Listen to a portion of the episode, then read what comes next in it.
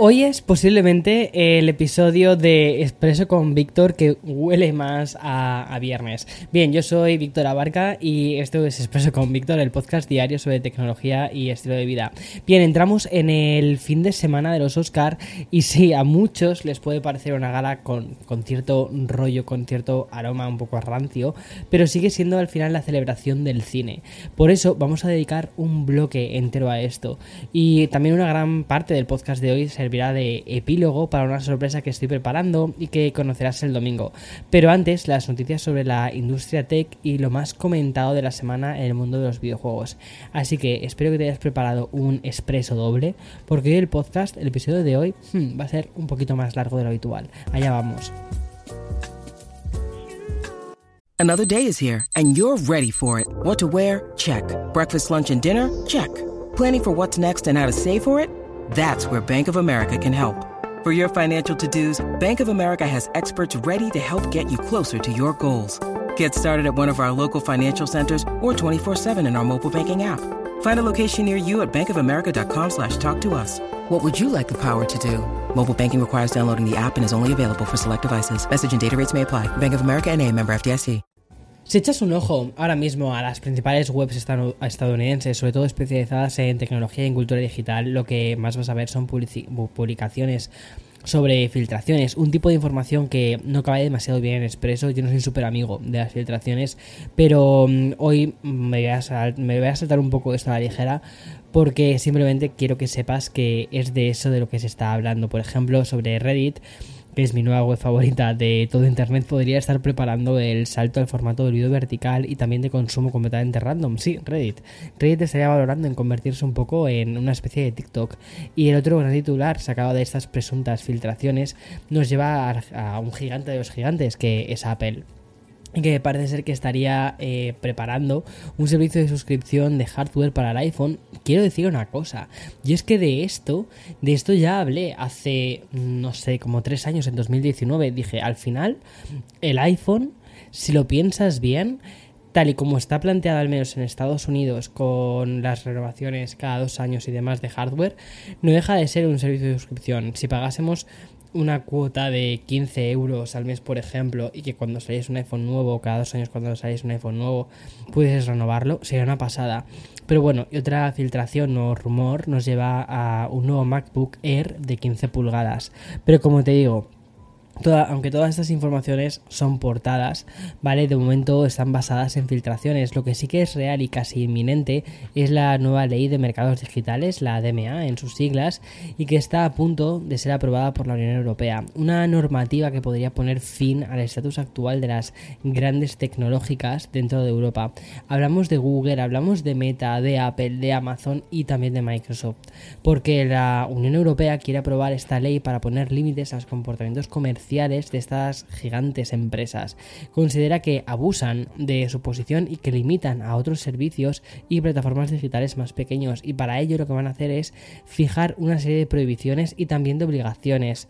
Una de las acciones que podría entrar en vigor y cambiaría para siempre nuestra forma de relacionarnos es la que afecta a los desarrolladores de aplicaciones de mensajería y es que la ley implicaría que todas las aplicaciones funcionaran de una manera conjunta, es decir, mandar mensajes desde Telegram a, iMessage del iPhone y otras implicaciones llevarían a que estas grandes tecnológicas tengan que compartir los datos que recopilan con las pequeñas empresas y también se prohibiría la recopilación de datos que no sean públicos. A un nivel más de lo que nos afecta a los usuarios, ¿vale? Lo que esta ley también permitiría sería desinstalar aplicaciones predeterminadas. Hablamos, por ejemplo, de programas que vienen ya fijados como casi cemento, ¿no? Dentro de los dispositivos y que muchos dispositivos no permiten su eliminación. La ley aún está pendiente de su aprobación por parte del Parlamento Europeo.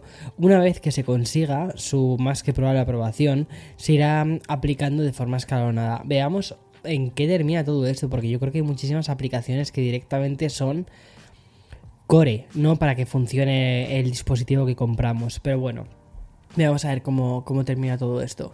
Y bien, entramos ya en el mundo de los videojuegos. No voy a hacer la pausa ahora, la haré después, porque el bloque de, de, cine va a ser más grande.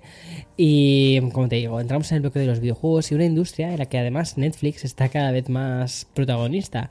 Si en el primer episodio de la semana te anuncié dos series que iban a adaptar eh, a, a, este formato, al formato de serie, no, o sea, perdona, dos eh, series de videojuegos que iban a adaptar al formato serie de televisión, que son la de Tekken y la de Resident Evil, la noticia de hoy nos lleva un poco más al camino inverso y es que Netflix va a lanzar nuevos videojuegos. La plataforma de streaming añadirá tres títulos tanto para iOS como para Android. El primero es el de This is a True Story, que es un juego educativo de rol sobre una mujer de, del África subsahariana y que lucha cada día para llevar agua a su familia. Luego está Shattered Remastered, que es una producción, eh, una versión actualizada del título que salió en 2009 para PlayStation 3, pero si no lo recuerdas, ¿vale? se trataba básicamente de romper ladrillos. Y por último, Netflix va a lanzar un juego de zombies de título Into the Death 2 Unleashed, a medio camino entre el formato en primera persona y también un runner, y se trata del primer videojuego de la compañía de ese tipo de características. Tanto This is a True Story como Shattered Remastered estarán disponibles las semana que viene, pero el juego de zombies habrá que esperar un poquito más. En fin. Y por otra parte, el gigante del streaming además ha realizado otro movimiento empresarial referente a los videojuegos, y es que acabamos de conocer que además Netflix ha adquirido un nuevo desarrollador de videojuegos. La última compra de Netflix nos lleva a Boss Fight Entertainment, que este estudio supone el cuarto que adquiere y tras Next Games, eh, Netschool y Oxenfree. Siguiendo la actualidad de esta semana, si eres usuario de PlayStation notarás algún que otro problema. Igual que sucedió con la caída de los servidores de Apple, PlayStation Network sufrió una caída durante todo el día del miércoles que afectó a la PS Store, a los servicios de juegos en la nube también de PlayStation Now y a cualquier juego y función de PlayStation 4 y PlayStation 5 que tuviesen conexión con Internet. Otro problema con mayor recorrido que el de la caída de los servidores de PlayStation Network ha sido el que ha afectado a los jugadores del título más importante de, de, lo que llevamos yo creo que de año. Y me refiero al exploit con la versión de PC para um, Elder Ring.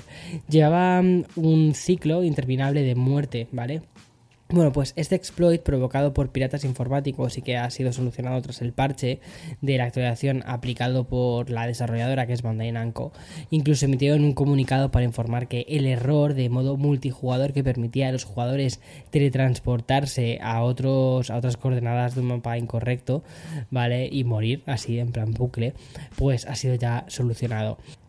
Y antes, antes de pasar al especial de, de los Oscars de Expreso con Víctor, voy a anunciarte que Microsoft Flight Simulator ha recibido su octava actualización. Un nuevo parche que, atención, eh, mejora los gráficos eh, de España, Portugal y Andorra. Entre los lugares que podemos disfrutar, la Basílica de la Sagrada Familia y los acueductos de Segovia y también la Ciudad de las Artes y de las Ciencias de Valencia. La verdad es que nunca he jugado al Flight Simulator, pero quizás debería de echarle un ojo, sobre todo cuando siento un poquito de nostalgia y me apetece un poquito de, de ver la terreta, decir, oye, pues mira, voy a pasarme por allí, voy a pasarme por la ciudad de las artes a ver cómo, a ver cómo está el cotarro. En fin, oye, que voy a pasar ahora al sponsor y después continúo con todo el rollo de los Oscar, que además que tiene muy buena pinta este año. When you need mealtime inspiration, it's worth shopping Kroger, where you'll find over 30,000 mouthwatering choices that excite your inner foodie. And no matter what tasty choice you make, you'll enjoy our everyday low prices, plus extra ways to save, like digital coupons worth over $600 each week. You can also save up to $1 off per gallon at the pump with fuel points. More savings and more inspiring flavors make shopping Kroger worth it every time. Kroger, fresh for everyone. Fuel restrictions apply. Bueno, entramos ya en el bloque dedicado a las plataformas de streaming, pero de una manera muy, muy especial, porque el motivo, cosa con motivo, mejor dicho, de la celebración de los Oscar que se van a hacer este domingo, no vamos a hablar de los lanzamientos y estrenos. Además, tampoco nos perdemos, ya te digo, vale, gran cosa esta semana. Vamos a dedicar un pequeño bloque para repasar los pronósticos de lo que puede suceder en una gala que seguramente sea histórica. Vale, ¿y por qué digo histórica? Ahora mismo hay dos grandes candidatos a la categoría de mejor película. Por un lado, está el frontrunner de toda la carrera, que es el poder del perro. Ya hemos hablado bastante de, de, ella, tanto en el podcast como en la newsletter, y donde además te recomendé como uno de mis favoritos de la semana. Se, se trata de un western moderno muy apegado a la actualidad y con toques incluso de thriller. La película de Netflix está considerada la mejor película del año y ha sido la más premiada y cuenta con el respaldo de estar dirigida por un gran cineasta. Pero ¿Qué ha pasado para que no sea la gran favorita? Lo que ha pasado es una revelación llamada Coda. La película de Apple TV podría hacer historia por partida doble, o, o mejor dicho, triple, porque si las últimas quinielas se cumplen, Coda se convertiría en la primera película realizada por una plataforma de streaming en ganar el premio a mejor película. Y si se confirma, adelantará a Netflix en ese honor con todo lo que conllevaría la derrota para Netflix y también para, para Apple el haber apostado tanto por calidad. Y en tercer lugar, podría ser la primera película en más de 60 años en ganar ese Oscar sin estar nominada ni a montaje o a guion. Y el resto de candidatas por orden de posibilidades son Belfast, una de las pocas películas que no puedes ver en ningún servicio de suscripción, King Richard, que sí está disponible en HBO Max, West Side Story ya está en Disney Plus y Dune en HBO Max. Sin ninguna posibilidad queda Licorice, Pizza, Don't Look Up en Netflix, El Callejón de las Almas Perdidas en Disney y eh, Drive My Card, que se puede ver en HBO Max, pero solo en Estados Unidos. Y luego, en la categoría de dirección, ¿vale?